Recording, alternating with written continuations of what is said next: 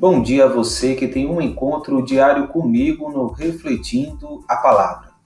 A palavra de Deus é nosso alimento espiritual. A leitura orante da palavra, a Lexio Divina, é uma prática que precisa se popularizar cada vez mais no meio de nós.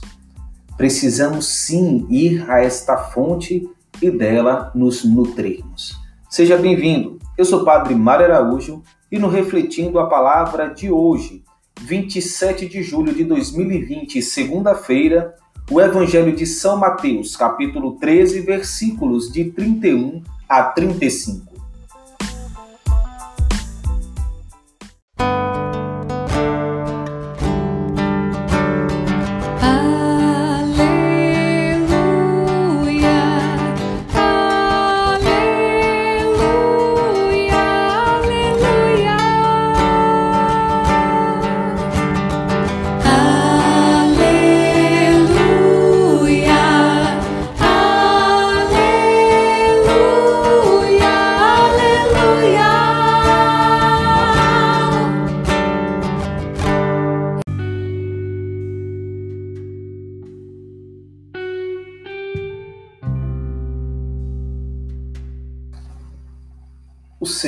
Esteja convosco, Ele está no meio de nós.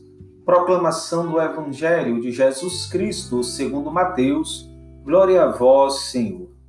Naquele tempo, Jesus contou-lhes outra parábola. O reino dos céus é como a semente de mostarda que o homem pega e semeia no seu campo. Embora ela seja a menor de todas as sementes, quando cresce, fica maior do que as outras plantas e torna-se uma árvore, de modo que os pássaros vêm e fazem ninhos em seus ramos. Jesus contou-lhes ainda uma outra parábola. O reino dos céus é como o fermento que uma mulher pega e mistura com três porções de farinha, até que tudo fique fermentado. Tudo isso Jesus falava em parábolas às multidões. Nada lhes falava sem usar parábolas, para se cumprir o que foi dito pelo profeta Abrirei a boca para falar em parábolas. Vou proclamar coisas escondidas desde a criação do mundo. Palavra da salvação. Glória a vós, Senhor. Que as palavras do Santo Evangelho perdoem os nossos pecados e nos conduza à vida eterna. Amém.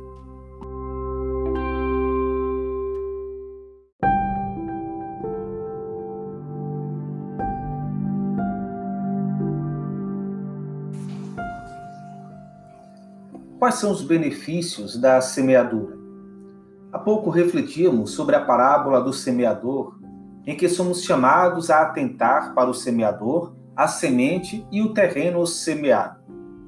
Cristo, a palavra de Deus, e nós, respectivamente. Na parábola, somos exortados a um cultivo sadio que nos transforme em campo fértil. À luz da parábola de hoje, podemos refletir sobre o que alcançamos quando nos deixamos mover pela palavra de Deus, quando deixamos que ela, de fato, seja luz no nosso caminho. Não somos capazes sequer de mensurar os efeitos da palavra de Deus em nós. Seus benefícios ultrapassam a nossa capacidade de intuir o que por ela alcançamos no que diz respeito ao melhor de nós. Tenho a ligeira sensação de que a maneira com a qual lidamos com a nossa fé seja mais ou menos assim. Parecemos desligados à força dos seus efeitos. Acredito que precisamos nos fazer certas perguntas, como: o que é a fé para mim? Quais os efeitos da palavra de Deus na minha vida? Eu compreendo a importância do ser igreja para a minha vida espiritual? Mais ou menos, são indagações como essas que nos apresentam um prognóstico de como está a nossa saúde espiritual. Recordo da vez que precisei ir ao médico e o resultado dos meus exames apresentaram algumas alterações.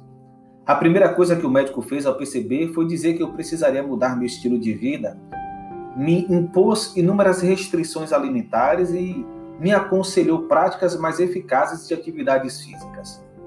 Perdi peso, os resultados dos segundos exames foram muito mais satisfatórios e eu me sentia física e psicologicamente muito bem. Tipo, mente sã, corpo são. Tempo depois fui ficando relapso com a dieta, negligenciando as atividades físicas. Ganhei peso rapidamente e meu corpo começou a reclamar de uma melhor qualidade de vida. Hoje, tenho retomado todo o projeto de uma qualidade de vida por perceber quão benéfico foi para mim. O que isso tem a ver com a nossa reflexão de hoje? Muito simples. Quantos de nós, diante de situações como essas, que nos exigem muito, respondemos a tais exigências porque se tornam uma prioridade para nós? Quantos de nós não mudamos os nossos hábitos, renunciamos ao que é nocivo para a nossa saúde, por mais que não concordemos ou reclamamos, simplesmente fazemos por saber que é o melhor para nós? Vemos os frutos de nossos esforços e nos sentimos felizes por isso. Se você ainda não entendeu onde quero chegar, basta voltar a sua atenção para as provocações que fiz um pouco antes e se perguntar mais uma vez como está a sua saúde espiritual. Pois tenho a plena certeza que, mediante um exame detalhado e muito específico, você perceberá que a sua saúde espiritual não está boa e algo precisa ser feito em relação a isso. Como muita coisa na nossa vida que não podemos deixar para depois, cuidar da vida espiritual é algo que não se pode mais negligenciar. Não dá mais para deixar para depois. Precisa ser agora, precisa ser hoje. E você precisa ter clareza disso e permanecer firme nos seus objetivos. Se ainda não ficou claro, deixe o que São Paulo fale a você. Nas corridas de um estádio, todos correm, mas bem sabeis que um só recebe o prêmio. Correi, pois, de tal maneira que o consigais. Todos os atletas se impõem a si muitas privações e o fazem para alcançar uma coroa corruptível. Nós o fazemos por uma coroa incorruptível. Assim eu corro, mas não sem rumo certo, no golpes, mas não no ar. Crescer na fé, Eis do que necessitamos, caros irmãos e irmãs. Crescer na fé, cuidar da nossa saúde espiritual. Fiquemos com mais uma catequese do Papa Bento XVI. Diz ele: O trecho evangélico do domingo em questão inicia com a indicação da região para onde Jesus se dirigia. Tiro e Sidônia, no nordeste da Galileia, terra pagã. E é ali que ele se encontra com a mulher cananeia que lhe pede para curar a filha atormentada pelo demônio. Já podemos entrever neste pedido o início do caminho da fé, que no diálogo com o Mestre divino cresce e se reforça. A mulher não tem medo de bradar a Jesus. Tem piedade de mim, Senhor. Uma expressão que se repete nos Salmos chama-lhe Senhor e Filho de Davi, manifestando assim uma esperança firme de que será atendida. Qual é a atitude do Senhor diante daquele grito de dor de uma mulher pagã? Poderia parecer desconcertante o silêncio de Jesus, a ponto de suscitar a intervenção dos discípulos, mas não se trata de insensibilidade ao sofrimento daquela mulher. Santo Agostinho comenta justamente: Cristo mostrava-se indiferente para com ela, não para lhe negar a misericórdia, mas para lhe inflamar o desejo. Vejam que belo. Cristo mostrava-se indiferente para com ela, não para lhe negar a misericórdia, mas para lhe inflamar o desejo. A indiferença aparente de Jesus, que diz: não fui enviado senão às ovelhas perdidas da casa de Israel?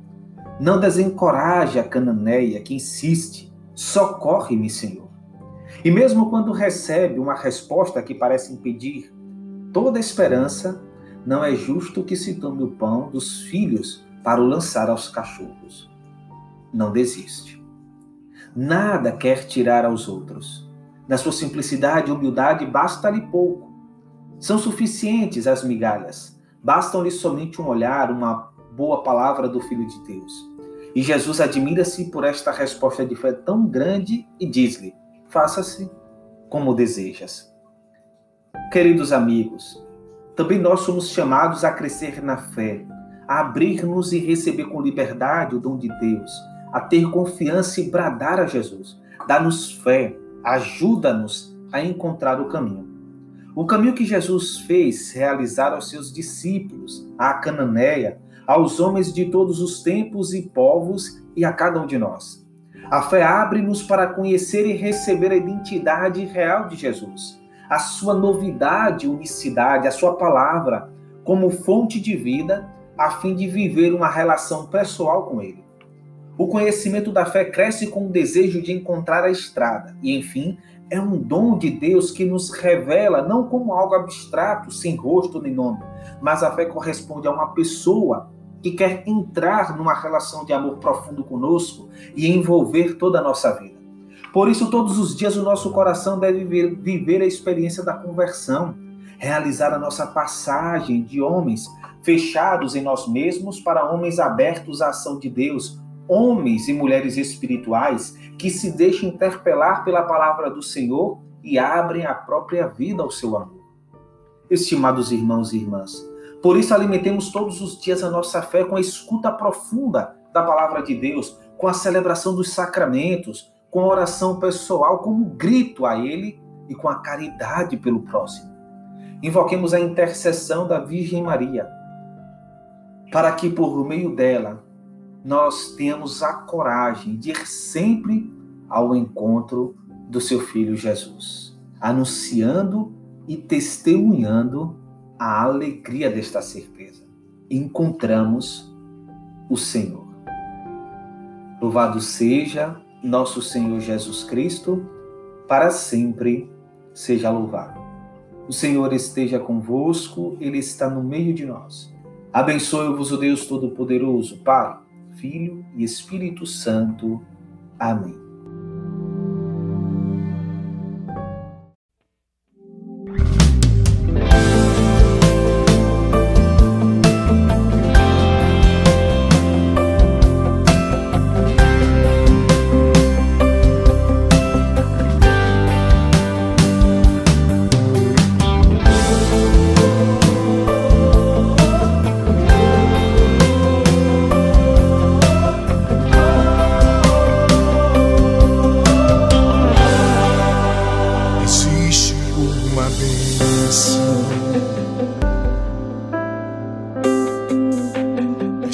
Espera de você.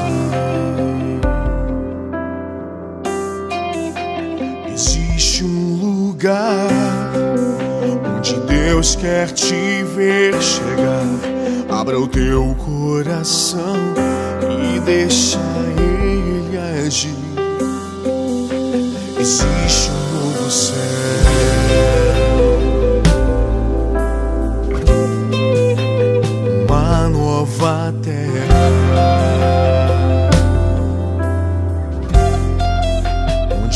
Deus quer regar tua vida e fazer brotar no Espírito novo ser.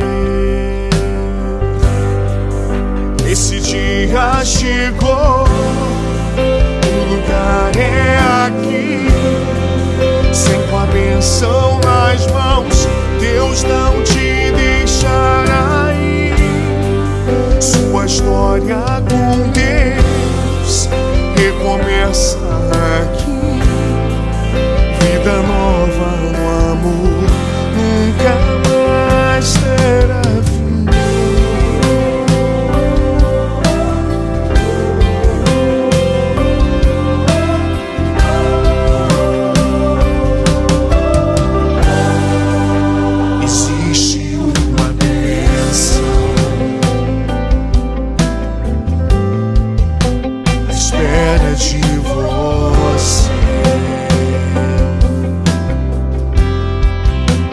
existe um lugar onde Deus quer te ver chegar.